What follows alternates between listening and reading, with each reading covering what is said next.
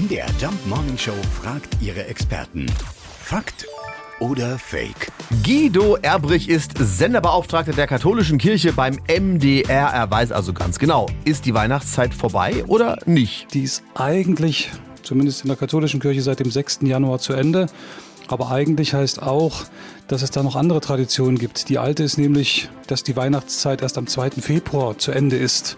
Und deswegen stehen vielerorts noch die Weihnachtsbäume in vielen Kirchen, die Krippen, auch bei vielen Leuten zu Hause sieht es noch recht weihnachtlich aus, weil so Traditionen ändern sich nicht so schnell. Und in dem Sinne haben wir noch bis zum 2. Februar Weihnachtszeit. Na, guck an, was ist denn am 2. Februar genau, wenn dann Weihnachten endgültig und offiziell vorbei ist? An dem Tag werden in den Kirchen die Kerzen gesegnet. Hintergrund ist, das ist das Fest Darstellung des Herrn. Lichtmesse ist so der volkstümliche Begriff, weil es eine Messe ist, in der es sehr stark um Licht geht. Und das Fest erinnert dran, Jesus ist 40 Tage nach seiner Geburt von seinen Eltern zum Tempel gebracht worden.